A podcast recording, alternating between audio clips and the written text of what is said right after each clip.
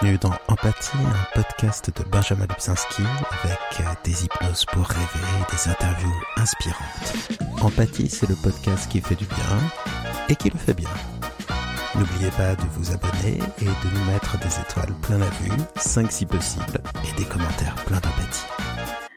Euh, il y a quelque chose d'assez extraordinaire chez les Français, c'est la capacité à se croire chez eux partout. Un Français qui va en Belgique a l'impression d'être face à des Français qui ont un accent belge. Un Français qui va en Suisse, j'ai une partie de ma famille qui est en Suisse, a l'impression de voir des Français qui parlent avec un accent suisse. Et un Français qui va au Québec a l'impression de voir des Français avec un accent québécois. Et c'est vraiment une sacrée, euh, une sacrée déformation parce que évidemment, euh, ce sont des cultures différentes. Et si on partage quelque chose de magnifique qui est une langue, eh bien, on a de nombreuses différentes. Et on peut peut-être penser que finalement, un Français, c'est un Québécois qui manquerait quelque chose, un Québécois euh, moins sympa, plus chauvin, plus râleur aussi, ou un Belge qui tutoierait moins facilement, qui serait moins amical. Bref, la personne que j'ai en face de moi, Delphine, alias Denisi, euh, dès petite, elle a eu envie de voyager. Elle a eu envie de quitter son Nice natal. Et pourtant, Dieu sait qu'on y est bien, qu'il fait chaud, que le temps est doux et euh, que la promenade est anglaise là-bas. Tout est charmant. Et pourtant, tu as voulu très tôt aller en Amérique. Et là-bas, tu as tenté ta chance. Tu as créé une chaîne YouTube, donc qui maintenant a plusieurs millions d'abonnés. Euh, tu es devenue comédienne, euh, chanteuse, et maintenant autrice. Et d'ailleurs, j'en profite pour conseiller ton livre, Delphine, Maintenant ou jamais, qui est vraiment un excellent livre de coup de pied au cul thérapie. C'est-à-dire que si vous vous sentez bloqué dans votre vie, vous êtes un peu insatisfait, mais qu'en même temps vous procrastinez, vous n'osez pas vraiment y aller, c'est un livre qui a le, qui vous prend par la main qui vous fait faire un bilan dès le départ pour voir ce qui ne va pas et qui vous pousse à sortir de votre zone de confort. Je crois que le terme que tu utilises le plus, Delphine, dedans, c'est zone de confort. Donc, Delphine, bonsoir. Je suis vraiment ravi que tu sois là. Salut, merci. Et ce qui est assez marrant, c'est que bah, j'ai découvert ta chaîne il y a très très longtemps parce que j'avais des, des patients québécois et, je voulais un peu mieux comprendre le Québec. Et comme tu, tu venais de t'y installer, bah, je regardais ta chaîne et tu parlais des différences culturelles et je trouvais ça très sympa. Et j'ai appris que tu avais aussi regardé ma chaîne à l'époque. Donc finalement, on faisait peut-être la même chose en même temps. c'est ça. et euh, la, la première question que j'ai envie de te poser, c'est vraiment le mot euh, sortir de sa zone de confort, l'expression sortir de euh, sa zone de confort, c'est ce que le mot qui revient le plus dans ton bouquin. Pourquoi Et est-ce que c'est ton leitmotiv? Est-ce que c'est ton slogan? Ben mon slogan. Non. Pas de ficher la tête. Euh, est-ce que c'est mon leitmotiv, mon slogan? Je dirais que non. Par contre, euh, c'est ce qui illustre bien la manière dont j'essaye de vivre euh, ma vie depuis euh, pas mal d'années maintenant. et j'ai réussi à mettre un terme qui existait déjà là-dessus et qui est justement la zone de confort en tant que telle. Moi, mon leitmotiv et ce qui me motive principalement, c'est une citation et une phrase que une de mes amies à l'époque, j'étais très jeune quand même, adolescente, m'avait dit elle me dit dans la vie, euh, Delphine, mieux vaut avoir des remords que des regrets. Et c'est vraiment ça qui m'a permis finalement, de, en y réfléchissant un peu, de comprendre déjà la citation, parce que c'était pas si facile de pouvoir la comprendre, mais euh, de réaliser que ben, j'étais un peu d'accord avec elle dans le sens où, dans la vie, je préférais avoir des remords, donc me dire, avoir su, j'aurais pu faire les choses différemment ou j'aurais euh, fait cette chose-là différemment plutôt que de me dire, avoir su, j'aurais dû faire ça. Et en fait, ça, c'est ce qui me guide depuis que j'ai 16, 17 ans à peu près, de me dire, ben, je préfère faire les choses puis m'apercevoir par moi-même de ce que j'aime au final ou de ce que j'aime pas, euh, plutôt que de me dire, ah, peut-être qu'en fait, ça m'aurait peut-être tenté d'essayer puis j'ai pas saisi l'opportunité à ce moment-là. Et ça, je pense d'ailleurs que ça remonte.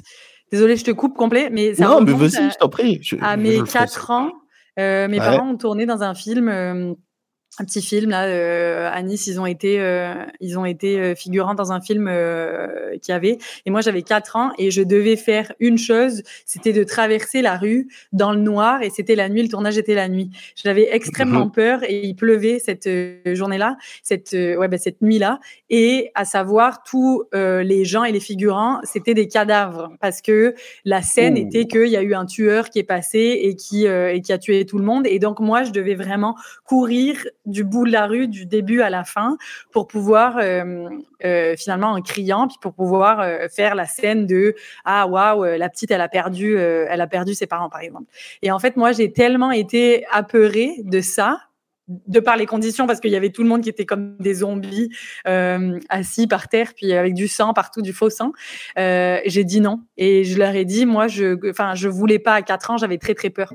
Et le lendemain euh, j'ai dit à mes parents ah ben là je veux bien courir et ma mère m'a dit Delphine c'est trop tard et je pense que j'ai Oh. expérimenté la première fois ce truc de des fois les opportunités elles sont là puis quand tu ne saisis pas cette euh, opportunité là ça passe. Donc c'est ça. Plus mon Et tu sais pourquoi tu es arrivé très tôt d'Amérique? Pourquoi tu as voulu... Encore une fois, à Nice, il y y a pire. hein. Il y, a, y a la vieille ville italienne, Ouais. c'est vraiment charmant, on peut se baigner quand on veut, il y a une vie culturelle, c'est- sympa, c'était pas la, la ville la plus moche. Euh, Qu'est-ce qui fait que tu voulais absolument aller là-bas? Tu as une petite idée Tu avais un rêve américain tu... Ben, moi, j'ai toujours eu le rêve américain, puis depuis euh, mes jeunes souvenirs, en fait, je me rappelle, alors là, j'étais un tout petit peu moins jeune, j'étais jeune quand même, mais je me rappelle euh, euh, aller au cinéma à 15, euh, 14, 15 ans euh, avec mon père. euh, J'avais été voir une, un film de Zac Efron, euh, c'était pas High School Musical, mais c'était tout genre, c'était le même genre. Et en fait, je me rappelle être sortie de là, j'étais en pleurs. Mon père me dit, mais qu'est-ce qu'il y a, Delphine, on vient d'aller voir un film ensemble. Et en fait, je lui dis, papa, j'ai l'impression que vous n'êtes pas mes parents, puis j'ai l'impression de ne pas être dans la bonne vie.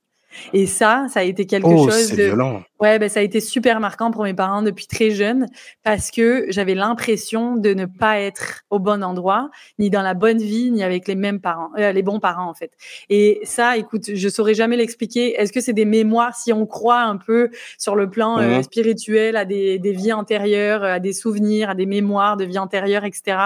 Euh, si on n'y croit pas, ben c'est tel que tel. Est-ce que c'est des mémoires de vie antérieure qui ont fait en sorte que c'était tellement présent que pour moi ma vie n'était pas là Est-ce que ça a été euh, depuis toute jeune, je sais pas, une idée qui, qui m'a sauté dans le cerveau, je n'en sais rien, mais j'ai toujours été fascinée par l'Amérique du Nord. Mais pardon de te poser la question, est-ce que tu avais un peu honte de tes parents? Honte Non. du pays dans lequel... Non? Non, non, pas du tout. Non, puis très jeune. Enfin, tu sais, je pense que à 7-8 ans, euh, on est encore très jeune pour expérimenter des sentiments comme la honte, tu sais. Euh, donc, c'est- moi, c'était vraiment dans ces années-là. Euh, je, je pouvais pas dire que euh, j'avais honte, non pas du tout. Justement, moi j'adorais, euh, tu sais, j'a- j'a- j'adorais. Enfin, j'ai aimé mon enfance, c'est ce que j'ai vécu, puis j'ai eu la chance de, vivre de belles choses, mais j'avais juste l'impression et le sentiment de ne pas être dans la bonne place, ni, avec les bonnes personnes. Alors que, tu sais, mes parents, je, je leur ai toujours dit, j'ai dit, mais vous n'êtes pas mes parents, alors que ça ne fait pas de sens. C'est-à-dire que ma mère m'a accouché. Elle- évidemment que c'est mes parents. Mais pour J'ai la photo. oui. Ouais, c'est ça, Mm. j'ai la photo. Mais, euh, mais non, pour moi, mais, enfin, c'est ça, j'avais ce sentiment-là de que c'est que je vivais complètement décalé de mon corps. Tu sais, il y avait une dissociation entre entre mon âme et mon corps. Et, et tu avais une idée de la vie que tu aurais dû mener? Ou Ouais, moi, était Ouais, tu t'imaginais comment alors? Moi, je rêvais, en fait, je, très jeune, j'ai, euh, et quand je dis très jeune, c'était 5, 6 ans, là, je pense, je visualisais ma vie plus tard. Et déjà, je me visualisais à 18 ans. Je me rappelle, avant de me- m'endormir, j'avais énormément de mal à Ouais. m'endormir. Et en fait, euh, j'essayais de visualiser Dis-moi que t'as vie. essayé euh, mes hypnoses quand même, juste. euh, Pardon? T'as essayé mes hypnoses quand même pour t'endormir, j'espère. Oui, oui, mais euh, maintenant, euh, je, suis- je suis très correcte au niveau de, de l'endormissement, mais malheureusement, quand j'avais 6 ans, tu ne faisais pas de vidéo, Benjamin, ok? Non, Donc- non, je sais. Et YouTube n'existait pas, en fait, c'est juste Non, ça. non plus. Et Donc- t'avais pas de smartphone. ouais. Non, c'est ça. Donc, du coup, euh, à mes, euh, tu sais, c'est ça, à mes 5-6 ans, avant de m'endormir, je, je, je pensais beaucoup et je visualisais déjà ma vie et je me visualisais à mes 18 ans. Donc, je me disais comment tu seras? Et pour moi, j'avais cette image de moi en jean avec des jeans troués. C'était l'image que j'en avais et j'essayais de Mhm. m'imaginer ma vie plus tard. Et je pensais, je me rappelle, je m'endormais euh, tout- toutes les, tous les soirs de ma vie. Euh, quand, dans mon enfance, je me disais, je ne sais pas où mon mari est sur cette planète, mais je lui souhaite bonne nuit parce que je sais qu'il est quelque part.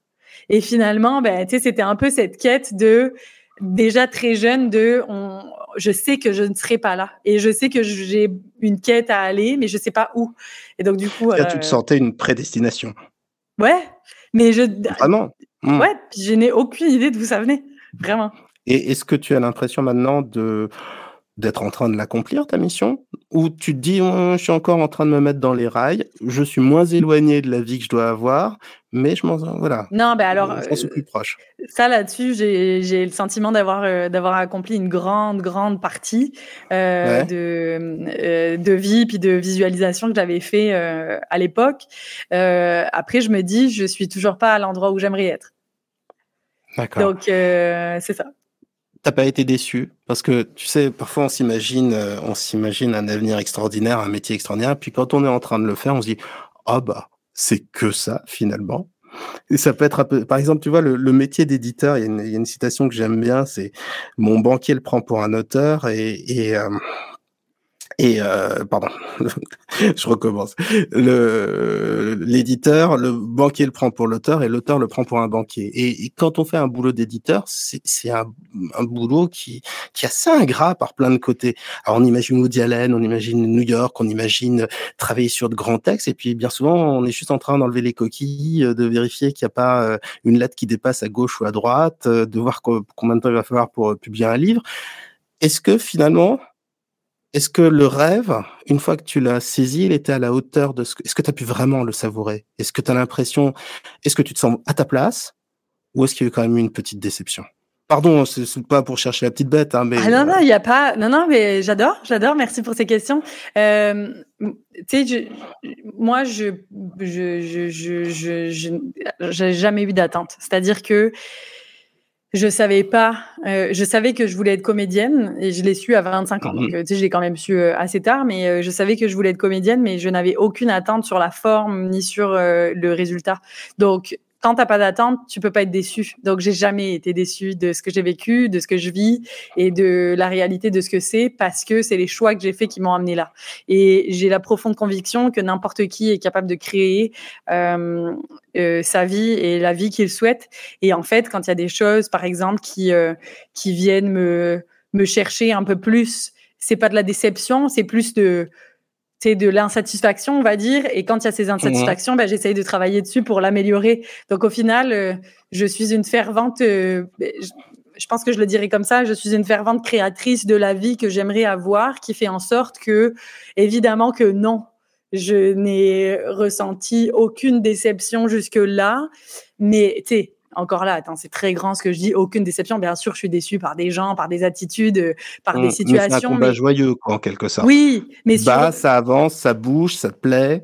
Ouais, mais je pense que tant et aussi longtemps qu'on est dans l'endroit qui nous fait plaisir et, dans l'endroit c'est pas nécessairement physique c'est dans l'endroit psychologique aussi qui nous fait plaisir et dans lequel on, on, sait pour la raison pour laquelle on se lève le matin puis ça c'est vraiment important si vous savez pourquoi vous vous levez le matin et si vous euh, savez et si vous avez envie de vous lever le matin pour faire ce que vous allez faire dans la journée, c'est déjà le signe que vous êtes sur le bon chemin. Si ce n'est pas le cas, c'est qu'il y a quelque chose qui ne va pas dans votre vie vraiment. Bah, c'est pour je, je, pense que c'est assez peu répandu. Hein. Si dans le chat vous voulez euh, dire si vous avez cette impression le matin d'aller au travail ou de vivre une journée euh, euh, à laquelle vous adhérez, dans laquelle vous vous sentez bien, dites-le. Si c'est pas le cas, euh, dites-le, dites-le également. je pense que finalement c'est les gens qui arrivent à avoir cette impression d'accomplissement euh, sont assez rares. Une chose aussi, je, je, je, notais, je me disais, je te remercie d'avoir parlé de de cette sensation que tu avais quand tu étais enfant, parce que des, des bizarreries comme ça, très troublantes, qu'on peut avoir dans notre existence, on en parle finalement assez rarement. Ouais. Alors, bien souvent, elles n'ont pas. Alors, chez toi, ça a eu un effet massif, mais chez la plupart des gens, euh, ça va pas plus loin, ça reste une sorte de, de parenthèse. Mais euh, j'en citerai plusieurs. Il y a l'impression de déjà vu, par exemple, qui peut être extrêmement troublante. Il y a cette impression qu'on peut avoir, euh, pareil dans le chat, hein, s'il y a certains d'entre vous qui l'ont déjà eu, l'impression, par exemple, quand on voit des proches, sa famille, tout d'un coup d'être face à des étrangers, ou d'être face à un décor, pas, forcément parce qu'on fait de la déréalisation. Euh, il y a les rêves lucides dont on parlait avant le début de, de l'interview, et c'est des moments finalement qui, qui sont très vite, euh, très vite effacés. Pour certains, ça devient l'objet d'une croyance euh, spirituelle. Euh, pour d'autres, c'est une interrogation. Mais c'est vrai que c'est bizarrerie, ce côté irrationnel de la vie qui surgit, c'est pas quelque chose dont on parle souvent, et c'est quelque chose dont on parle très peu dans les cultures occidentales. C'est-à-dire que si tu prends des cultures plus traditionnelles, les rêves vont être interprétés, les rêves vont avoir de l'importance. On va croire aussi, on va croire à ces choses qui sont assez mal tolérées dans notre culture. Ça veut pas dire que c'est une bonne chose que de, que d'y aller à fond. J'ai pas d'avis dessus. Je, suis complètement apolitique. Mais simplement, c'est vrai que ces bizarreries, on en parle assez peu souvent, alors que ça nous arrive, ça nous arrive tous. Toi, as connu d'autres moments comme ça dans ta vie, des sortes de, de bizarreries qui t'ont qui t'ont interrogé, sachant que celle que tu nous as présentée, pour le coup, cette sensation, elle était, euh, elle était euh, existentielle, essentielle pour toi. Ouais, moi j'en ai eu plein. Euh, j'en ai une qui me qui me vient à l'esprit. J'avais peut-être 17-18 ans à l'époque. moi, je fais juste dire mon âge depuis tout à l'heure, mais si, en fait, on s'en fout quel âge j'avais. Mais bref, ça me permet de me situer sur ma timeline de vie. donc, aux alentours de 17 Donc, c'était l'année dernière où il y a Voilà, c'est ça. Euh, aux alentours de 17-18 ans à peu près, je me rappelle. Tu t'imagines que moi à l'époque, quand tu avais 17-18 ans, ah, j'en avais encore 15, hein. j'étais jeune à l'époque. Ouais. non, ben, il y a des gens qui nous écouteront sans l'image, donc ils pourront croire ce qu'ils veulent. Euh, et donc, tu avais 17-18 ans, excuse-moi. Et je me rappelle avoir dit euh, à ma mère, je dis, maman, j'ai l'impression de vivre en dehors de mon corps. J'en parlais un petit peu plus tôt, mais là, j'avais vraiment le sentiment que chaque jour passé, mais que je me voyais vivre. C'est-à-dire que je me voyais sur un autre, tu sais, comme, comme en, en, anglais, en third person, là, en troisième personne. Euh, je me voyais vraiment euh, au-dessus de moi-même, puis vivre de manière 100% robotique. J'ai réussi à, à, découvrir cette année euh, ce que c'était et que c'est un, un, réel, un réel symptôme La de, c'est. Ouais, c'est ça. Puis de dissociation, mais mais c'est ça, j'ai eu euh, ça plusieurs fois dans ma vie et maintenant ça me permet d'être consciente que quand c'est ça, c'est que ça va vraiment pas. Donc c'est le moment de consulter puis de prendre soin de soi quand ça arrive. Ah, carrément. Est-ce que je peux prendre juste deux secondes et, faire une parenthèse sur ce, ce que sont la déréalisation et la dépersonnalisation? Quand on est extrêmement stressé, le corps s'anesthésie. Alors si ça se fait sur le long terme, ça s'appelle une dépression. Si ça se fait assez vite, ça s'appelle un burn-out. Et si ça se fait d'une manière extrêmement radicale, à un point que finalement on est coupé de ses émotions, coupé de ses sensations, eh bien, on appelle ça de la euh, déréalisation, de la dépersonnalisation. On pourrait croire que les deux vont ensemble, mais parfois on peut avoir simplement la déréalisation, c'est quand on a l'impression que le monde est faux, factice. C'est une impression, c'est-à-dire intellectuellement, on se dit que c'est pas vrai, mais on le ressent comme faux, comme s'il était fait de carton en quelque sorte. Et la dépersonnalisation, c'est quand la sensation de soi-même fait qu'on a l'impression d'être dans un rêve, d'être factice de l'intérieur. Et cette sensation, on le retrouve par exemple dans la nausée de Sartre, pour ceux qui veulent se démoraliser et euh, surtout à ne pas lire pour ceux qui font de la déréalisation. La nausée de Sartre, ça décrit dans le détail ce, ce phénomène-là. Et ce qui est extrêmement perturbant, et c'est pour ça que je disais que ces, ces expériences hors normes, elles peuvent avoir un intérêt, elles peuvent avoir aussi un intérêt culturel.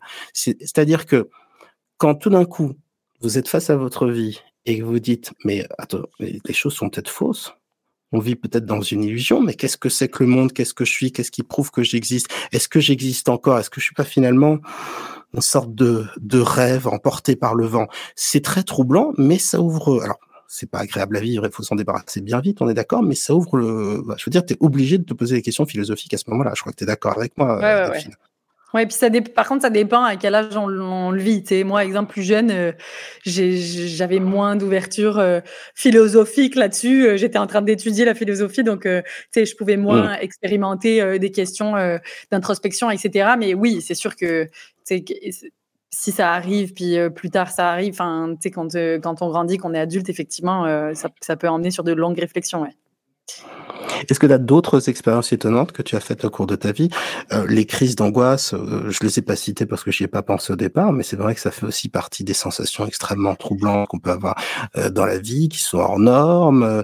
Euh, a, hum, t'as eu d'autres d'autres expériences, pas forcément des expériences douloureuses, mais non, crise d'angoisse, pas vraiment. J'en ai j'en ai rarement fait et en fait je j'essaye d'être alerte à ça. J'en ai arrêté chez certaines personnes, mais euh, moi-même euh, peu expérimenté.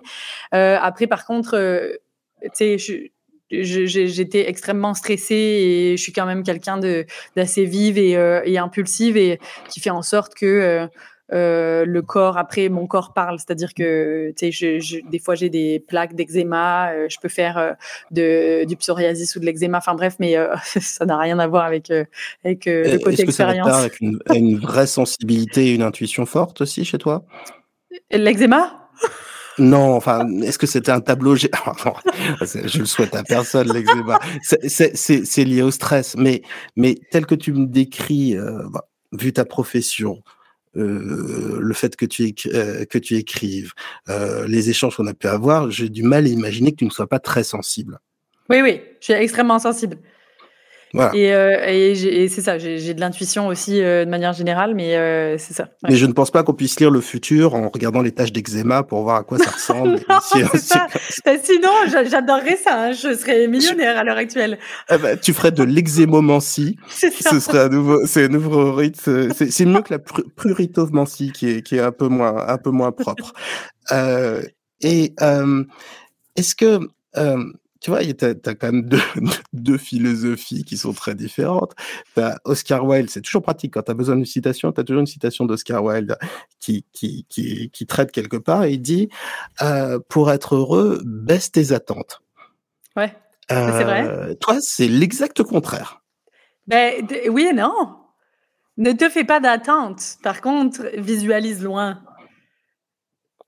pour, pour moi, je me dis, faut, faut avoir une bonne visualisation de, de ce qu'on souhaiterait obtenir, mais n'aie pas d'attente. C'est-à-dire que, parce que les attentes va faire en sorte que, à mon sens, on risque de vivre tout le temps malheureux.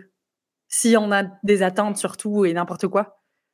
Mhm. Si tu t'attends à ce que l'année prochaine, tu puisses avoir une augmentation d'au moins euh, 1000 euros sur ton salaire, si tu fais rien pour le changer, je veux dire, tu vas être déçu, et puis tu vas être déçu un sacré bout de temps parce que parce que ça arrivera pas, tu. Mais par contre, tu peux visualiser le fait de vouloir une augmentation de salaire de 1000 euros, mais ne t'attends pas à ce que ça arrive sans changement. C'est surtout ça. Et donc, c'est là où n'est pas d'attente de manière générale, mais, mais vise loin. Tu sais, cette citation qui dit euh, vise la lune parce que même en cas d'échec, tu atterris toujours dans les étoiles, c'est un peu ça, là. Oui. Oui, ou tu tombes dans le ravin, mais oui. Jamais, enfin. mais euh, j'ai l'impression qu'un peu ta philosophie, c'est euh, si tu veux le changement, c'est euh, suivre vraiment son envie. Et ah, maintenant jamais, bah, maintenant jamais, le livre de Delphine, qui est vraiment très très bien. Et je, je vais te poser des questions dessus dans un instant. Euh, donc j'ai l'impression que c'est pour toi, c'est le croisement entre une envie sincère et profonde et du travail. Ouais. Est-ce que c'est ça ta recette essentielle? Ouais, je pense. De la persévérance. pas tant du travail, de la persévérance, je pense. Euh, j'ai trouvé, alors, il y a, le livre, j'ai trouvé très bien fait. Je me suis dit, oh, ça, ça, aurait pu être fait par une psychologue comportementaliste. Puis je me suis dit, ouais, mais en même temps, il y a une vraie expérience de vie. Et puis, à un moment, quand tu parles de visualisation, je t'ai trouvé plus dans la spiritualité. C'était, j'ai trouvé que c'était à la limite de la prière. Alors, ça veut pas dire que ça veut dire que la prière marche ou, quoi que ce soit, mais est-ce que c'est un peu comme ça que toi tu le vis? C'est-à-dire, est-ce que ta visualisation, c'est un peu une sorte de prière que tu te fais et que euh, et que t'espères suivre quoi? Ah, pas du tout. Alors ça, non, vraiment pas. Euh... Ouais, non.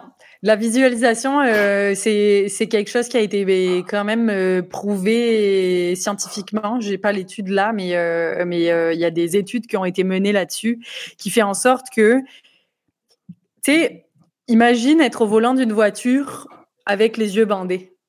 Si tu sais pas où tu vas, là, tu peux aller n'importe où. Donc, imaginez-vous être, là, on va, on va tomber dans une séance d'hypnose. Salut, fermez les yeux. Non, pas du tout. Mais, Et si euh, vous faites cette expérience pour de vrai, choisissez une Tesla plutôt. c'est moins dangereux. mais, mais je te suis pour l'instant, Alors, c'était pas, c'était pas une critique méchante que je faisais, mais c'est ce moment de la visualisation. J'ai eu l'impression que c'était quelque chose de beaucoup plus personnel et t'en as parlé quelques, plusieurs fois. Et je me demandais à quel point ça avait de l'importance pour toi. Je, pardon si je me suis mal exprimé. Non, puis c'est parfait, je l'ai compris comme ça, donc euh, merci de D'accord. Donc, euh, tu sais, pour moi, c'est vraiment, euh, enfin, c'est ça. Imaginez, imaginez-vous sur un sur un parking euh, vide, un, immense parking, au volant d'une voiture avec les yeux bandés et appuyer sur l'ac- l'accélérateur parce que vous devez avancer.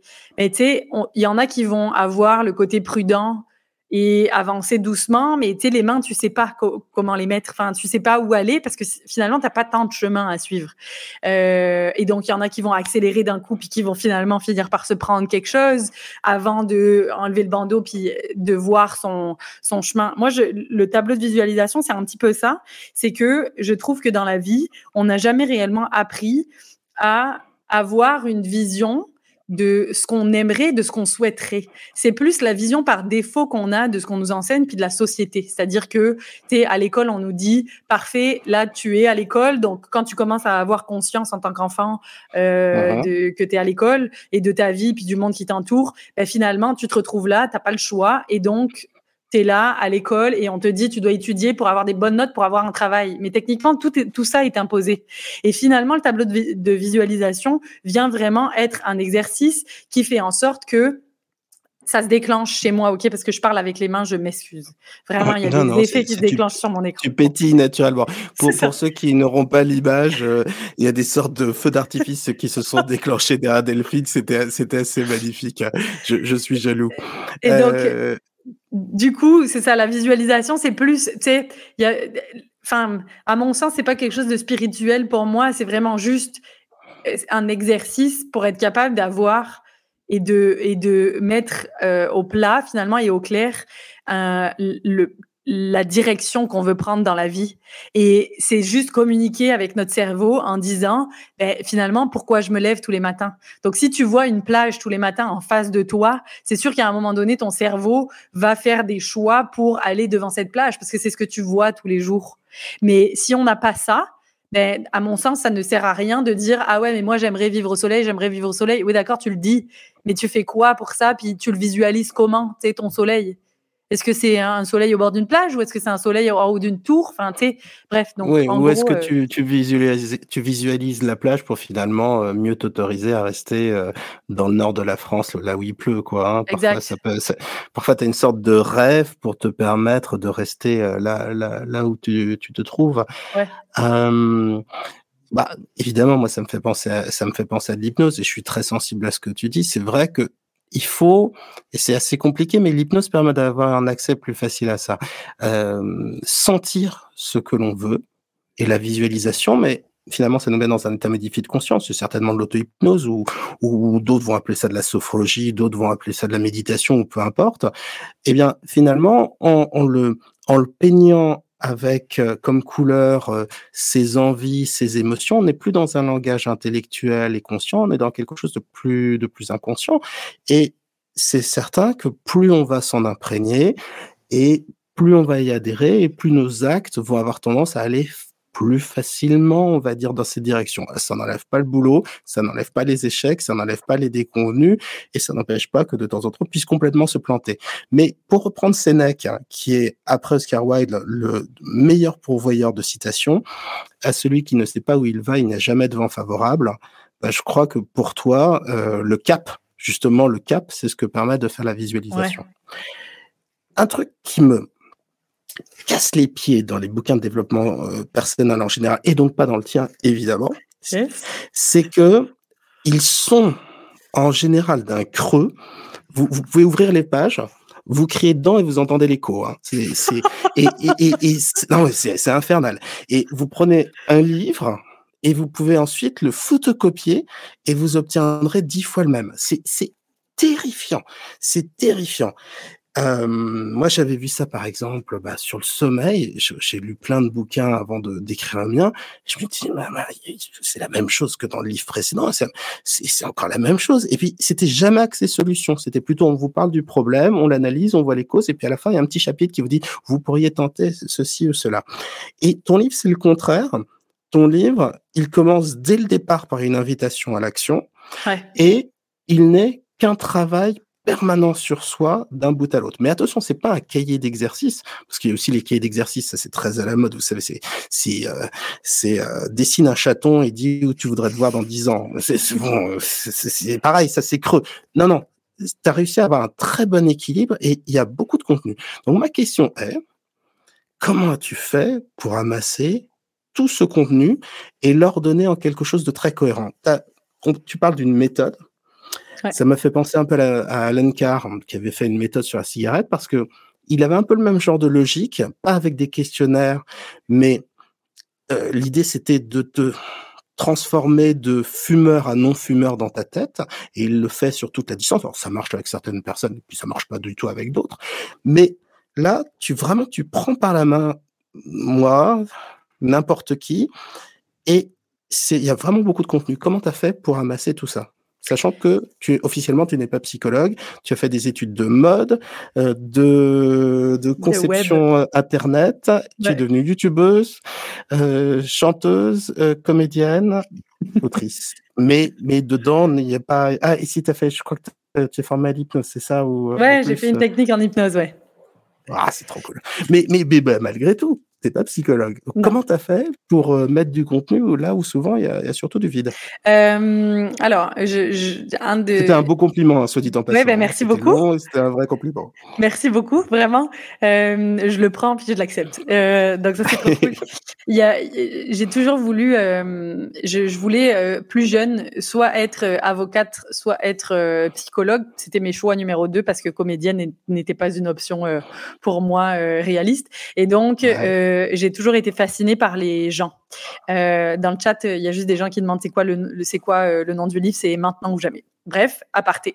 Oui. Euh, maintenant ou jamais, maintenant ou jamais, et c'est chez Michel Lafon. Michel Lafon ouais. et vous le trouvez mais absolument partout sur Amazon, la Fnac, les libraires et dans toutes toutes toutes les librairies. Et si à un moment vous avez un éclair rose qui vous rentre dans les pupilles, c'est maintenant ou jamais. C'est ça. Voilà, c'est lui.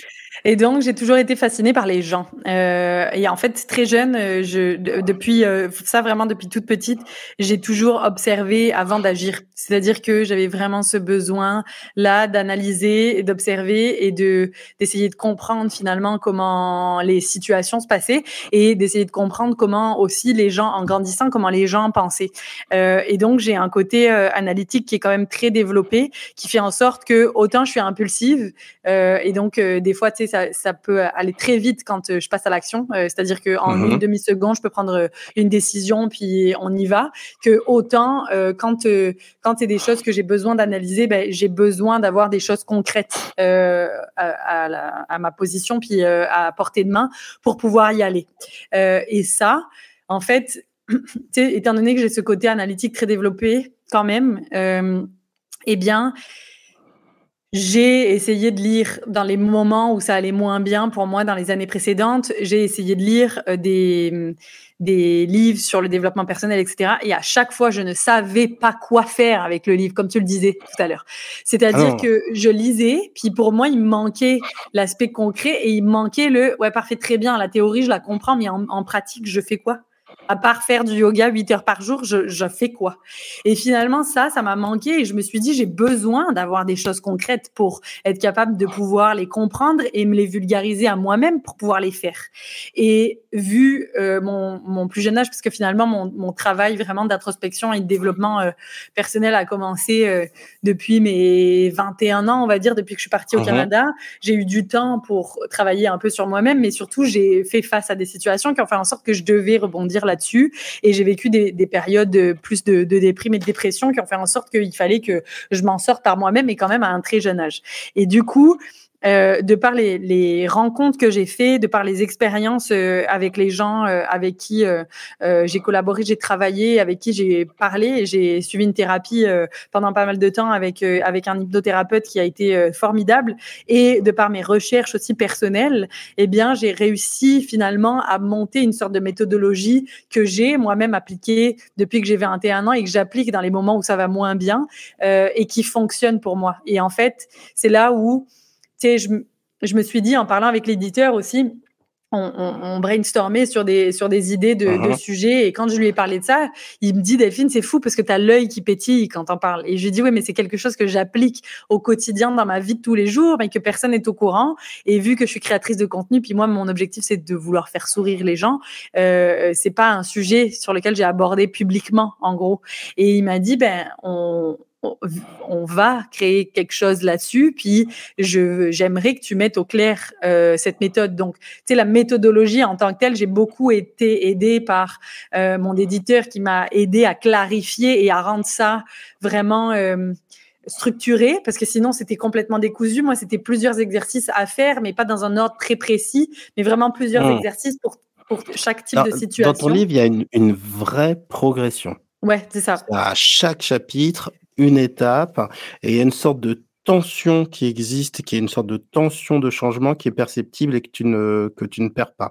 Avec aussi un truc que j'ai trouvé qui est tout à ton honneur, c'est que euh, tu aurais pu euh, parler un peu du côté euh, glamour de YouTube, des voyages, etc. Et finalement, tu en parles très peu. C'est-à-dire que tu te mets dans une position qui est d'accompagnement tranquille, mais tu t'imposes pas du tout dans le bouquin. Euh, Et j'ai trouvé que c'était un, très très chouette choix, audacieux, parce que ça aurait été, je pense, plus facile de faire un truc. Ah, regarde ce que j'ai fait, j'ai fait ça, j'ai fait ça, j'ai fait ça, j'ai fait ça. Maintenant, essaye de faire la même chose. Euh, et et, et, et euh, et donc finalement, ça, ça, ça, a dû te prendre du temps quand même pour euh, pour euh, concevoir ça, écrire tout ça, ramasser, développer tes questionnaires. Enfin, c'est. Ouais, ça a pris un an et demi euh, d'écriture, de triturage de tête et de et de d'organiser ça parce que moi, si tu veux, c'était j'ai eu la chance de pouvoir finalement accompagner. Alors quand je dis accompagner, c'est pas vraiment ça parce que je suis pas thérapeute du tout, mais tu sais, au travers de de, de conversations que j'avais, j'ai eu la chance d'avoir pu contribuer au changement d'une dizaine de personnes euh, dans mon entourage euh, personnel. Super. Et euh, mais bien, mais bien sûr qu'il faut faire de la psychothérapie de contrebande. Hein, faut pas hésiter. Ouais. Attends, on, ça, ça, a toujours, ça a toujours existé. Il y a des, il y a des psychologues qui n'ont pas de psychologie et tu as des non psychologues qui sont bourrés de psychologie. Donc faut pas, faut pas hésiter. Hein. Ouais. Euh, donc c'est super, félicitations. Ben merci. Mais au travers de ça, si tu veux, tu sais, il y a une de mes amies euh, euh, il y a quelques années qui m'a dit Delphine, on dirait que tu es comme le catalyseur de d'idées et un catalyseur dans une vie qui vient finalement prendre toutes les réflexions de quelqu'un, puis euh, que tu as cette force-là d'être capable de pouvoir tout condenser et canaliser en une fois pour faire comprendre et prendre conscience euh, aux gens d'une chose. Et finalement, ben, c'est peut-être que c'est en le vulgarisant de cette manière, ou peut-être que c'est des facultés plus de communication, je n'en sais rien. Mais ce que je veux dire, c'est que pour moi, ben, euh, l'important, c'était vraiment de vulgariser des choses que j'avais besoin de vulgariser, que j'avais besoin moi-même de comprendre. Et comme je l'ai dit euh, sur une vidéo pour annoncer la sortie du livre, j'ai voulu faire un livre d'abord pour moi-même parce que je sais que j'étais le genre de personne à ne pas pouvoir trouver d'ouvrage, malgré le fait que j'ai cherché pendant longtemps, de ne pas trouver d'ouvrage et de livres qui me permettaient de pouvoir m'aider quand ça n'allait pas. Et donc, j'avais besoin de quelque chose hein. d'extrêmement concret. C'est difficile hein, de trouver des ouvrages concrets. Hein. Euh, c'est l'un des, des, rares secteurs de l'édition qui, qui progresse d'année en année et qui se vend bien, les, les bouquins de développement personnel, de santé, de psychologie.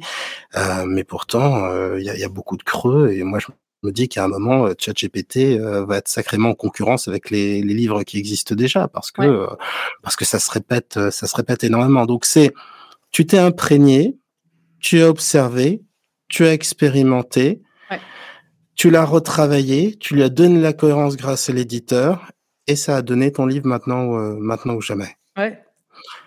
Euh, Frédéric euh, Canard euh, a posé une question. C'est, bon, ok, c'est pas très honnête de ma part, je vais te la poser. Mais que penses-tu de l'hypnose? Euh, je fais de l'hypnose, j'aime bien l'hypnose, tout le monde le sait, mais, mais que, que, que, penses-tu de l'hypnose? Moi, pour moi, c'est un des outils euh, les plus formidables qu'il existe euh, sur Terre pour l'avoir expérimenté, puis pour avoir réglé des problèmes quand même très, très profonds chez moi. Euh, pour moi, c'est un outil rapide est super efficace lorsqu'il est, lorsqu'il est super bien exécuté pour régler des choses. Et pour les gens qui sont impatients comme moi, c'est quelque chose qui m'a aidé en quelques séances à régler des problèmes. Tu crois qu'il y a des gens qui sont patients avec la souffrance? Je pense qu'en ben, général, c'est comme. Il y a des gens, tu sais, moi je me dis, des fois, il y a des gens qui ont besoin de plus de preuves. Tu sais, l'hypnose peut être euh, souvent associée à, ah, vu qu'on sait pas trop comment ça fonctionne. Et moi, j'étais ce genre. Hein. Vu que l'hypnose, je ne savais pas comment hein. ça fonctionnait, j'ai voulu faire une technique d'hypnose pour apprendre à, à, comprendre la, si tu veux, le, côté scientifique derrière, puis euh, comment ça fonctionnait ah, sur le un bon petit côté analytique. Hein. Ah oui, très, très analytique. J'ai besoin de comprendre les choses pour, pour être capable de, de l'assimiler. Mais tu vois, j'ai fait ma, ma, technique en hypnose avant d'aller voir un hypnothérapeute, par exemple. Mais je trouve que c'est l'outil le plus merveilleux pour régler des choses super rapidement. Vraiment à mon sens, ça ne sert à rien. Et ça, c'était un avis très, très personnel, attention, euh, avertissement. Je pense que, et moi, je trouve personnellement que ça ne sert à rien d'aller faire des thérapies pendant deux ou trois ans quand on ne voit aucun changement ou que c'est très difficile de voir un changement. C'est-à-dire que à un moment donné, mettez des choses concrètes. Et ça, attention, ça reste un avis très personnel. Mettez des choses euh, concrètes. Alors, il n'est pas personnel, Delphine, je le partage. Donc, on est déjà à deux. Donc, ce qui fait qu'on est dans une, une écrasante majorité dans cette interview, j'y souscris à 100%. Euh, la, la, c'est vrai, euh, la, psychothérapie fait partie des rares choses pour lesquelles on n'exige pas un, un résultat. Non. On devrait exiger un résultat. Et pour que le résultat soit correct, il faut qu'il soit fait dans un temps, dans un temps qui soit acceptable. Et puis, c'est une dépense monstrueuse, une thérapie. Ça coûte extrêmement cher. Donc, il faut en avoir pour son argent et pour la douleur qu'on va investir. moi, je suis tout à fait d'accord avec toi et je trouve que c'est une obligation que tous les psys devraient se donner. Il y, avait une, une expérience, il faudrait que je, le, je vais, je vais être très inexact en la, en, la citant, il va falloir que quand même je me, me replonge dedans. Euh, ça se passait à New York, je crois, dans les années 70. On avait comparé les gens qui étaient en dépression et qui attendaient d'avoir un rendez-vous chez un psychanalyste et ceux qui étaient en dépression chez un psychanalyste. Parce qu'il y avait à cette époque, ça, il y avait un tel engouement pour la psychanalyse qu'il fallait attendre deux ans ou trois ans. Et ce qui était absolument terrible, c'est que les gens qui attendaient un rendez-vous guérissaient davantage de leur dépression que les gens qui étaient en psychanalyse. Ça, c'est un résultat qui fait très très peur. C'est-à-dire que quand tu as quelque chose qui n'est même pas, qui n'a même pas un effet placebo et qui n'apporte pas ne serait-ce qu'un soulagement ou un bien-être, tu te dis ouh, à quel moment on s'oblige à être efficace, à quel moment on s'oblige à donner des preuves, quoi, des preuves que ça marche. Euh, au moins, tu vois, dans l'hypnose, dans l'hypnose, euh, c'est vrai que c'est une discipline pour les impatients, mais je pense que c'est très bien. Euh, et souvent, les gens attendent un résultat dès la première séance. Je pense que c'est pas forcément la bonne manière de faire parce que on se met la rate au courbouillon pour rien. Il vaut mieux que ce soit un entraînement mental qui a un peu de, de répétition. Mais ça prend pas, ça prend pas trois ans. Non, c'est clair. Et Puis, désolé, je te coupe là-dessus. Moi, je me rappelle. Euh, mon hypnothérapeute à, Québec, là, que j'adore, euh, euh, m'a dit, en arrivant, il me dit Moi, en 4 à 6 séances maximum, si ton problème il n'est pas réglé, c'est ça ça me convient pas puis ça te convient pas puis genre tu ne reviendras plus. C'est-à-dire que c'était vraiment un défi pour lui de me dire là selon ce que tu es en train de me dire et de me raconter moi j'ai ce délai là et pour moi en tout cas qui était très analytique ça me convenait bien parce que je savais dans quoi je m'engageais et je me disais après le travail il va falloir que je le fasse de moi-même. Tu sais lui me donne les outils on fait on discute. Donc il y avait une démarche de psychothérapie derrière puis euh, mmh d'hypnose après mais en me donnant les audios euh, d'hypnose puis de faire ce travail-là par moi-même après, eh bien, tu sais, ça me permettait moi-même de pouvoir m'engager dans cette démarche euh, de, de, de, guérison un petit peu. Puis, euh, puis c'est ça. Donc, au final, c'est. T'as eu combien de séances au final? Ben, J'en ai eu quatre. Vraiment? j'en avais, j'en avais pris deux de plus pour euh, être sûr. Bon, encore, bah, bref, je ferai pas de commentaire là-dessus. J'ai encore des, des euh, ballons qui arrivent dans mon écran sur l'ordinateur, en tout cas. Mais euh, non, de toi, Delphine. C'est ça. Mais j'avais, j'en ai fait six maximum parce que j'en avais besoin de deux de plus pour m'assurer que c'était ok. Mais après, attention, c'est pas magique, c'est-à-dire que ça a pas pris six séances pour ah super, waouh, ma vie elle a changé du jour au lendemain, pas du tout. En fait, vraiment, ça a pris six séances pour comprendre dans le cerveau, mais c'est qu'après c'est moi face à moi-même et face à mes choix et face à mes pensées qui font en sorte que, ben, tu sais, je travaillais assidûment, enfin, je travaillais, je me posais sur le, sur le canapé euh, plusieurs fois par semaine pour réécouter mes séances d'hypnose et pour vraiment euh, vouloir avoir une démarche de, de, guérison, puis ça a fonctionné, ouais. Le... Tu es depuis combien de temps à Québec maintenant? Ça euh, fait dix ans. Dix ans. Donc, tu as tu as pris un tout petit peu l'accent. Oui. Question toute bête. Est-ce que euh, on sait que tu n'es pas québécoise quand on t'entend ou, pas? Ou, tu as suffisamment l'accent? Ouais. Alors ici au Québec, euh, tout le monde sait que je suis française. Personne ne se doute que ça fait dix ans que j'habite ici. En France, quand j'arrive, il y a des gens des fois qui me parlent anglais tellement qu'ils comprennent pas le fait, euh, surtout à Paris, je, dois l'avouer. Mais il y a des gens qui me parlent en, en anglais parce qu'ils comprennent même pas le fait que je parle français. Sérieusement? Ouais, et t'arrives pas à reprendre un accent plat euh, Ouais, bah évidemment, Benjamin, je suis capable, quoi. Mais euh, tu sais, est-ce que j'ai envie ouais, c'est un peu saoulant, quoi. de pouvoir parler comme ça Voilà, c'est ça. ah, c'est vachement bien ton accent français. Hein. et euh, donc ça, ça c'est en fait c'est venu en, en toi l'accent, mais ça pas suffisamment pour euh, pour qu'on puisse te confondre avec euh, ben, en France, oui. Ah ouais, bah en France, euh, bon, c'est ça. En, France, tout, le monde pense que quand tu es québécois, tu parles comme Céline Dion. donc, euh, on n'est pas, on n'est pas, une, on n'est pas une référence sur les accents. Donc, euh. Non, mais ici, si, je me force un peu, mais tu il faudrait que je, je, modifie mon accent parce que là, je l'ai pas beaucoup. Vous, vous l'entendez probablement, mais je l'ai pas beaucoup. Mais tu sais, je suis capable de parler comme ça. Il est léger, mais, mais, mais tu vois, bah, juste un truc perso. Ma, ma, tante est franco-suisse. Elle avait un accent français rien de plus français, elle allait en Suisse et au bout d'un an, elle avait un accent suisse plus suisse que les Suisses. Et, euh, et, et, donc, euh, donc ça peut être un processus qui est progressif ou un petit peu comme ça.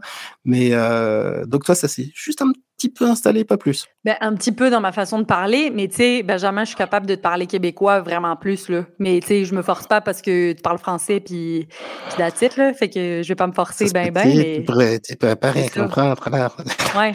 Ben, tu sais, je peux parler de même toujours, là, mais c'est juste que là, euh, on est en live puis euh, je parle avec ma, mon vrai accent, là, mais c'est ça. Je peux parler de même, si tu veux. Moi, j'ai plein de préjugés sur les Québécois, c'est moche à dire, des stéréotypes et tout ça. J'ai tendance à considérer que les Québécois sont beaucoup plus sympas, beaucoup plus respectueux, beaucoup plus gentils. J'ai eu la chance d'aller euh, trois fois, euh, trois fois au Canada euh, et, et, et j'ai toujours été surpris en revenant en France. Je me disais, oh mon Dieu, ce qu'on est friendly. Oh mon Dieu, ce qu'on conduit comme des dingues. C'est par exemple le truc qui m'avait choqué au départ, c'est que je te l'avais déjà raconté, mais c'est que quand tu es quand tu traverses au Canada, peu importe où, euh, la route, s'il y a une voiture à 500 mètres, elle s'arrête. Mm-hmm. Mais, je suis à Paris, on fait pas ça. À Rome, on fait pas ça. Il y a donc il y a vraiment une gentillesse. Alors, est-ce que cette gentillesse, ce sont les yeux d'un touriste, ou est-ce qu'il y a vraiment quelque chose comme ça qui est précieux et qu'on retrouve. Non, il y, y, a vraiment quelque chose comme ça. Euh, c'est vraiment, tu sais, les gens, je pense, sont très civilisés. Attention, ça peut être super péjoratif. Non, mais ils ont une non, conscience. Tu as le droit de dire que la France n'est pas civilisée. Moi, je, je, je m'en porterai pas. C'est qu'en fait, ici, il y a une conscience collective. Alors qu'en France, ce que je remarque en revenant en France, il y a plus une, une conscience individualiste. Euh, et ça, c'est c'est un grand, une grande différence qui fait en sorte que, tu sais, je pense que aussi de par euh, de par l'histoire du pays, de par euh, la manière dont les choses ont évolué, du fait que ça a été euh, beaucoup d'immigrés qui sont venus finalement créer et fonder à l'époque le, les États-Unis, le Canada et l'Amérique du Nord. j'ai l'impression qu'il y a eu vraiment un vrai soutien entre les gens qui restent encore. et donc évidemment, les gens sont beaucoup plus euh, ouvert sur le travail d'équipe, sur la collaboration, sur la pensée collective qui fait en sorte que euh, c'est réel. C'est-à-dire qu'il y a une vraie différence. Tu sais, quand on va au supermarché faire ses courses, la caissière te regarde puis te dit salut, comment ça va? Ah oui, Quand- moi je viens en France, puis tu sais j'ai cette habitude de hey salut ça va, puis je vais euh, je vais au, à- au supermarché et quand j'arrive chez Auchan par exemple, je, je dis bonjour ça va bien, la personne me regarde puis genre bip bip elle continue de passer puis elle me regarde euh, vraiment euh, euh, super bizarrement puis c'est moi qui paraît qui paraît débile tu vois.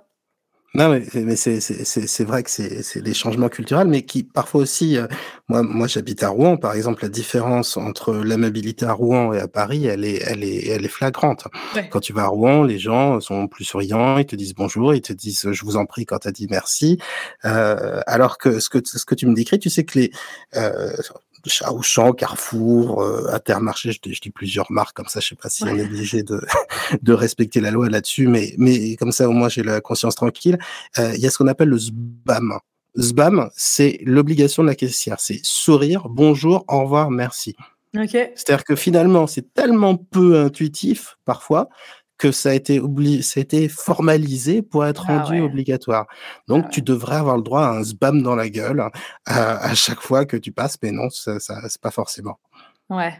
Mais tu verras à Rouen, on a un petit côté québécois, on est sympa. Ah, ben c'est ça. Mais il y a plusieurs endroits hein, en France. hein. Je pense que, sais, quand il y a des grosses, des fortes concentrations de population au même endroit, puis, c'est- plus difficile. Enfin, tu sais, même les gens, euh, quand tu as très peu d'espace euh, autour de toi, avec, euh, avec euh, 80 000 personnes autour de toi, juste dans ton mètre carré de vie, c'est sûr que, tu sais, on est moins patient et donc le, le, le fait d'avoir moins de patience vient jouer sur l'amabilité qu'on peut avoir. Mais évidemment, il y a des endroits en France où c'est encore comme ça et où c'est super, super friendly et où les gens sont, sont très de bonne humeur et très gentils et respectueux.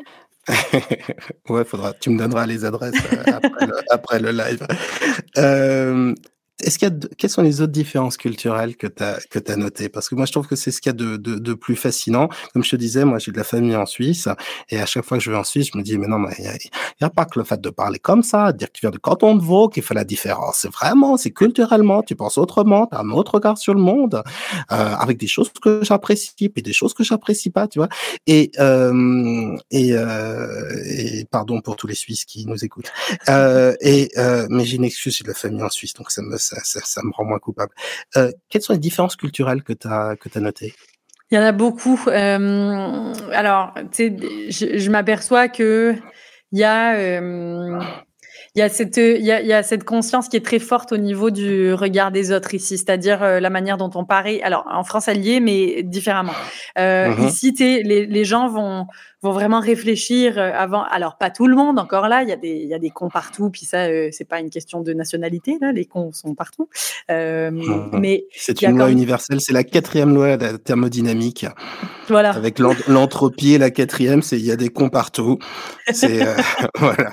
On le savait depuis Michel Audiard, mais la thermodynamique l'a prouvé.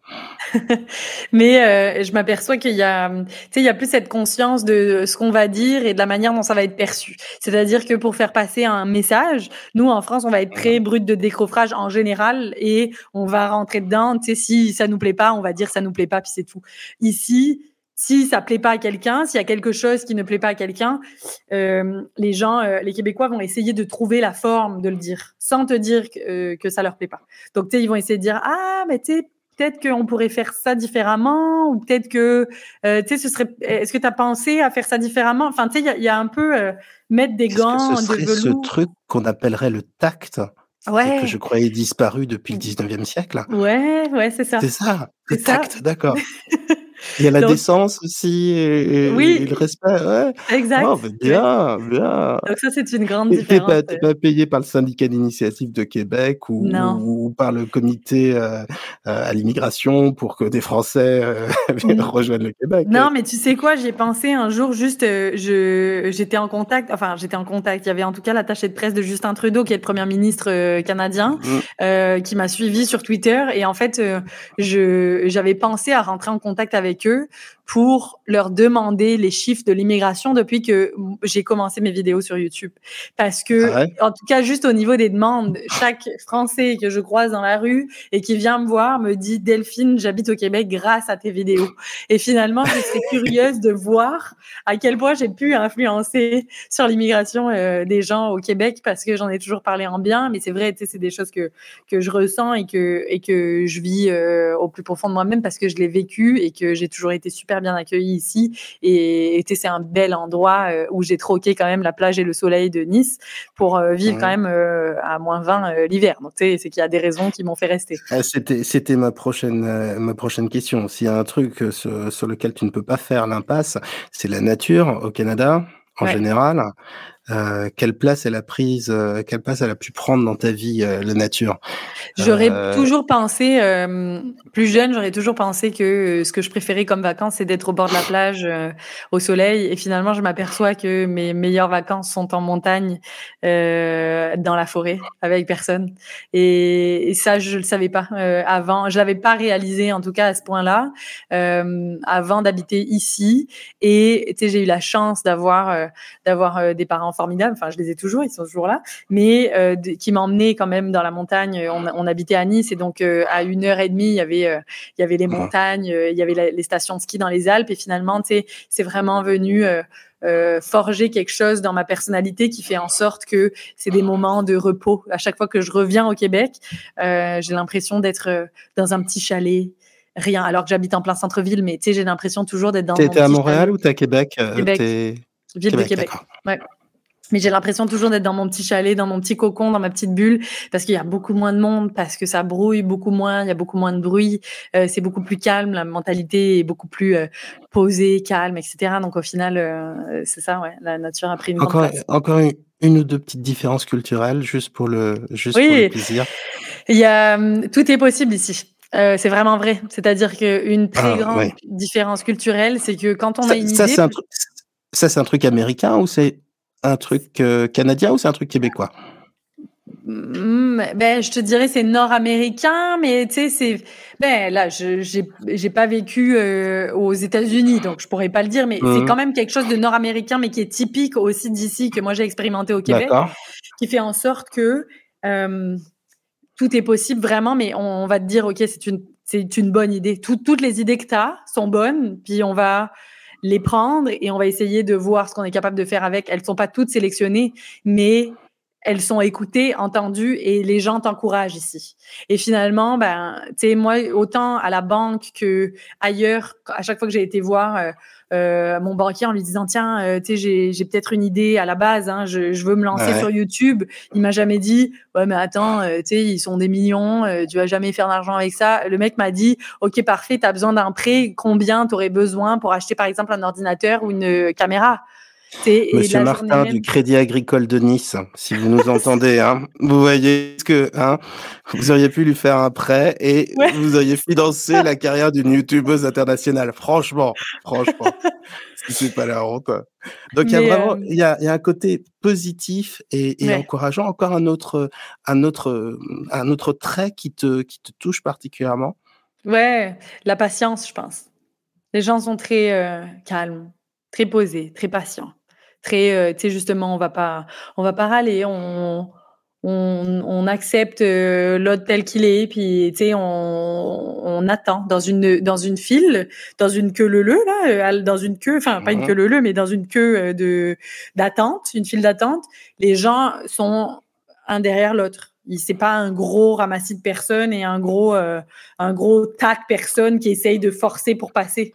C'est vraiment, tu sais, ils sont comme à l'école, c'est-à-dire deux par deux puis ils attendent moi, je suis persuadé qu'il y a, il y a dans les, les mouvements de la foule euh, quelque chose qui peut être très très stressant. C'est-à-dire que quand tu es à Paris, tu es euh, bousculé, les gens vont beaucoup plus vite que dans, par exemple, à Rouen, euh, en, en, comparant, et, et donc tu as une fébrilité, une agressivité qui, qui est dans l'air, qui est, qui est manifeste. Ouais. Et, et, et j'ai l'impression vraiment que c'est une histoire de trajectoire et de vitesse, et que si simplement on ralentissait déjà, on aurait quelque chose de beaucoup plus paisible. Et, et toi, ouais. ça, ça, ça a un imbibé Tu te sens plus, plus apaisé depuis ah, que... ouais, ouais, vraiment. Tu sais, on pose souvent la question euh, est-ce que la France te manque Est-ce que tu viendrais revivre en France? J'adore la France. Je trouve que c'est un très beau pays pour l'aspect euh, culturel, euh, pour l'aspect vraiment historique, architecture, etc. J'adore. Est-ce que j'y retournerai vivre? Pas du tout. Tu dans les conditions qui sont là à l'heure actuelle. Tout le monde est l'un sur l'autre et tout le monde. Enfin, moi, je ressens en tout cas un stress ambiant à partir du moment donné où je mets le pied dans l'avion en direction de Paris-Charles de Gaulle. Les gens sont en panique mondiale alors qu'ils prennent l'avion soit pour rentrer chez eux, soit pour aller en vacances. Et finalement, dès que je pose le pied sur le territoire, c'est hallucinant. Il y a plus de, de, civilité du tout. On te bouscule, on se retourne même pas, on dit même pas merci. Tu sais, tu te fais gueuler à la gueule directement. Et encore là, c'est des expériences que moi j'ai et qui sont dans des très grandes villes. Je sais que c'est, euh, que c'est différent euh, dans des plus petits villages, mais, mais vraiment, euh, pour moi, jamais, jamais de la vie, je voudrais vivre dans un endroit où finalement tu es un sur l'autre et, et non, c'est ça. Je, je, je suis bien ici. J'avais interviewé Glantine Émeillé, qui est une euh, présentatrice, une animatrice française, et elle m'avait dit la chose suivante, elle avait dit, il faut sourire, si vous souriez, c'est contagieux, les gens sourient.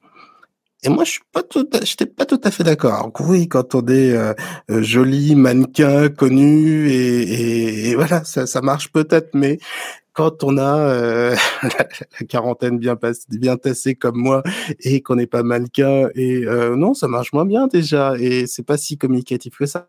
Ouais. Tu sais, là, t'as déjà eu l'occasion d'aller au Japon ou pas, Delphine? Non, jamais. J'aimerais bien euh, aller découvrir. Quand je suis revenu du Japon, ça a été un choc culturel inversé. C'est-à-dire que quand tu vas au Japon, tu as un respect, une tranquillité, un souci toi, partout à tous les niveaux, une envie de bien faire. Donc pour chaque personne, chaque métier, chaque travail, qui est vraiment c'est saisissant. Et, et, quand tu reviens en France, bah tu vois le décalage. Alors Bon, j'adore la France moi aussi pour plein de choses, je suis obligé de le dire, je suis, je suis franchouillard comme tout, mais mais euh, c'est vrai que ça m'a fait bizarre, c'est j'ai eu l'impression de, de revenir dans un monde qui était qui n'était pas si civilisé que ça, ouais. pas aussi civilisé qu'on voulait euh, bien le croire. Euh, deux, deux dernières euh, deux dernières questions. Euh, Est-ce que ce livre t'a donné envie d'en faire d'autres? Tu avais fait au départ, je crois, des agendas. Ça, je les ai pas lus. Hein. J'ai lu euh, ton, ton dernier livre, Maintenant ou jamais. Ouais. Est-ce que ça t'a donné envie d'écriture? C'est-à-dire, est-ce que, bon, entre Alors, nous, hein, personne nous écoute. Ouais. Tu es devenue comédienne, chanteuse, youtubeuse, etc., autrice. Est-ce que ça veut dire que tu es en train de faire un scénario et que tu es en train d'écrire ton premier roman en ce moment? Moi, je déteste lire et donc euh, c'est certain que ça m'a pas donné la piqûre de pouvoir euh, devenir écrivaine, loin de là. Par contre, euh, tu sais ce que ça a révélé en moi, c'est cette volonté de vouloir et ça que j'ai quand même depuis quelques temps, mais cette volonté de vouloir aider les gens et de laisser une empreinte positive sur la planète. Donc, euh, tu sais. Euh, si ce sera sous forme de livres, de conférences, de d'autres formats, peu importe, mais euh, euh, la réponse à ta Avoir question. un impact presque politique, mais au sens noble du terme, quoi. Ben, quasiment. En tout cas, de, de, répandre du bonheur, puis de faire en sorte que la planète soit un monde meilleur lorsque je la quitterai. Bon, il va te faire une bonne grosse visualisation, mais Oui. je te souhaite, je te souhaite carrément de, de, de réussir. Quand, quand on n'aime pas lire, un petit, juste un petit conseil, parce que moi je suis un amoureux de, de la lecture, euh, les livres audio, c'est magnifique. Ouais. C'est-à-dire souvent, c'est parce qu'on t'a pas donné le goût dans ton enfance ou que t'as pas rencontré les bons bouquins, les bons bouquins au bon moment. Et quand t'as quelqu'un qui te fait passer son amour d'un livre euh, par sa lecture, c'est c'est un grand grand facilitateur et ça, je trouve ça très très chouette. Euh, et puis, eh ben, maintenant qu'on sait euh, ce que va être ton combat pour les futures années, euh, si tu devais donner un seul conseil, peu importe, euh, à tout le monde, à n'importe qui, euh, pour changer euh, sa vie, ce serait quoi? Donne-moi juste euh, 10 De- de- secondes pour y là, tu as le droit d'ouvrir les, tu as le droit d'ouvrir les pages pour aller retrouver le chapitre qui te plaît le plus. Non, mais, euh, je dirais. ce qui te semble le plus essentiel, parce que très souvent, on se dit que c'est impossible et on ne fait pas la chose. C'est-à-dire, c'est Ouais. auto-réalisatoire. Il y a, y a cette phrase qui est très jolie et très connue de, de René Char impose ta chance, serre ton bonheur et va vers ton risque. À te regarder, ils s'y habitueront, qui est super connue. Et puis, c'est vrai qu'une fois que tu fais une citation comme ça, essaie de dire un truc intelligent en comparaison après. C'est pas facile. Mais euh, c'est quoi ton conseil? C'est quoi le truc qui te sert le plus finalement? Je pense que ça va être celui-ci, c'est que euh, le déclic euh, n'existe pas. Euh, j'ai entendu beaucoup trop de personnes autour de moi dire oui, mais c'est pas le moment, c'est pas le moment. Euh, j'attends encore, je suis pas oh. prêt, je suis pas prête. Et pour moi, et j'en parle dans le livre, ça n'existe pas. On n'est jamais prêt. sais, on n'est jamais prêt, on sera jamais prêt. Et je pense que le, le plus grand conseil serait de se mettre dans l'action maintenant, parce que sinon, on le fera jamais vraiment. Et en fait, si on se laisse prendre dans le fait de repousser, de procrastiner en se disant ouais, mais tu sais, exemple je je mange pas mieux maintenant ou je commence pas le sport là parce que c'est pas le moment, par exemple. Mais tu vas le faire quand alors?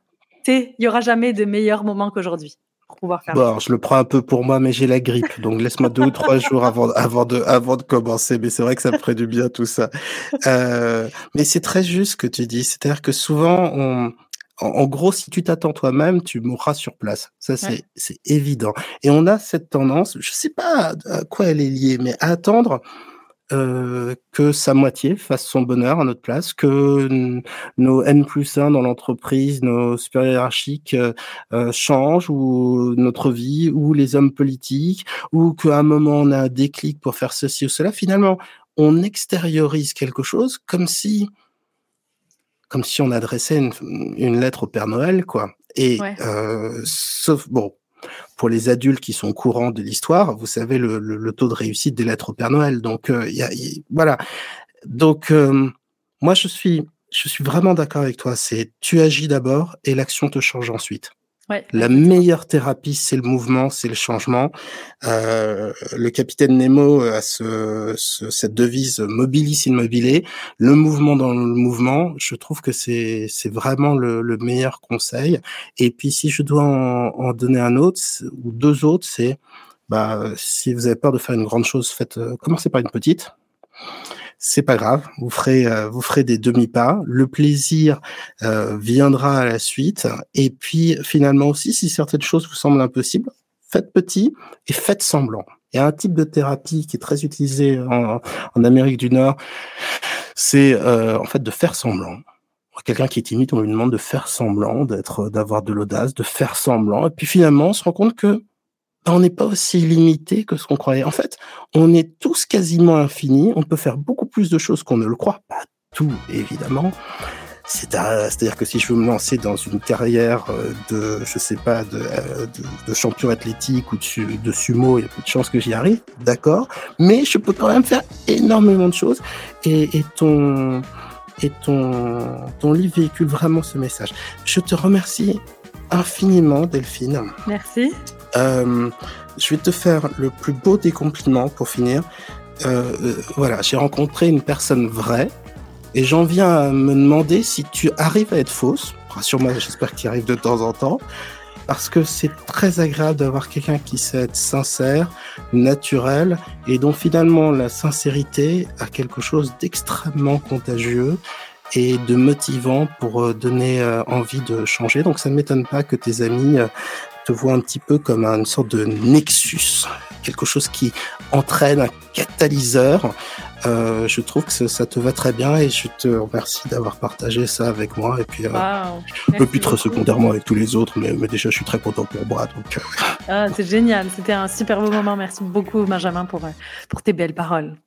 Après l'interview qui était passionnante, les échanges ont continué à bâton rompu. considérez ce qui suit comme une sorte de petit bonus tu es fan des, des Premières Nations.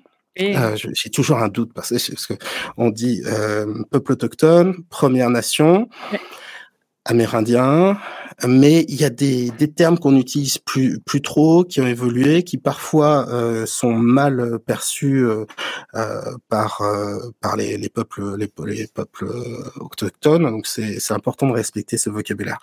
Qu'est-ce que je deviens conventionnel moi? Mais juste juste pour dire que tu tu m'as confié ta passion des peuples premiers. Tu peux m'en dire juste deux mots? Moi, attends, juste comme c'est la fin de ton interview, je vais me permettre de faire, une, de, de, de faire juste de partager une anecdote. Euh, j'ai visité Monument Valley euh, dans le sud-ouest des États-Unis. C'est un lieu qui est sublime, c'est un lieu qui est sacré euh, pour les, je crois, Navarros qui sont là-bas. Je veux pas dire de bêtises, euh, où il y a des euh, des inscriptions euh, sur la pierre qui sont extrêmement anciennes et c'est un lieu sacré et qui est l'un des lieux les plus visités aux États-Unis. Et quand j'y suis allé, on était dans une sorte de 4x4 et il y avait un, un, un jeune un jeune Amérindien qui nous guidait et moi je lui ai posé des questions sur sa vie et puis surtout j'étais curieux de savoir sa religion, le chamanisme, comment il vit, comment il voyait le monde, son regard, etc. Je suis pas anthropologue mais enfin ça, ça je trouvais ça passionnant d'avoir quelqu'un qui n'était pas bêtement chrétien comme tout le monde, ou bêtement athée comme tout le monde, ou bêtement bouddhiste comme tout le monde. Enfin, un truc vraiment, un regard différent sur, sur la nature. Et il m'a répondu très gentiment. Il était extrêmement agréable, alors qu'au départ, il était un peu fermé parce que je pense qu'il en avait marre de conduire des, des, des touristes. Mais ce que j'ai perçu aussi dans l'échange qu'on a eu, c'est à quel point tout le monde s'en foutait quoi de sa manière de penser, de sa religion, de sa culture. Ils n'en avaient rien à foutre. Et euh, il y avait un peu de gratitude de sa part, alors que moi, je, je trouve ça trop cool quoi de rencontrer une première personne qui pouvait me parler de, de, de des esprits, de, du chamanisme. Enfin, je veux dire, voilà, ça change quoi. C'était chouette. Euh, pardon, je, voulais juste partager cette expérience. Mais toi, comme qu'est-ce qui fait qu'est-ce qui fait que tu t'es euh, prise de passion pour les, les, les Premières Nations? Alors, c'est plus une fascination qu'une passion, mais euh, j'adore euh, j'adore l'histoire et, la géographie. Et en arrivant au Canada, euh, j'ai halluciné de voir le fait que l'histoire des Premières Nations n'est pas si répandue que ça.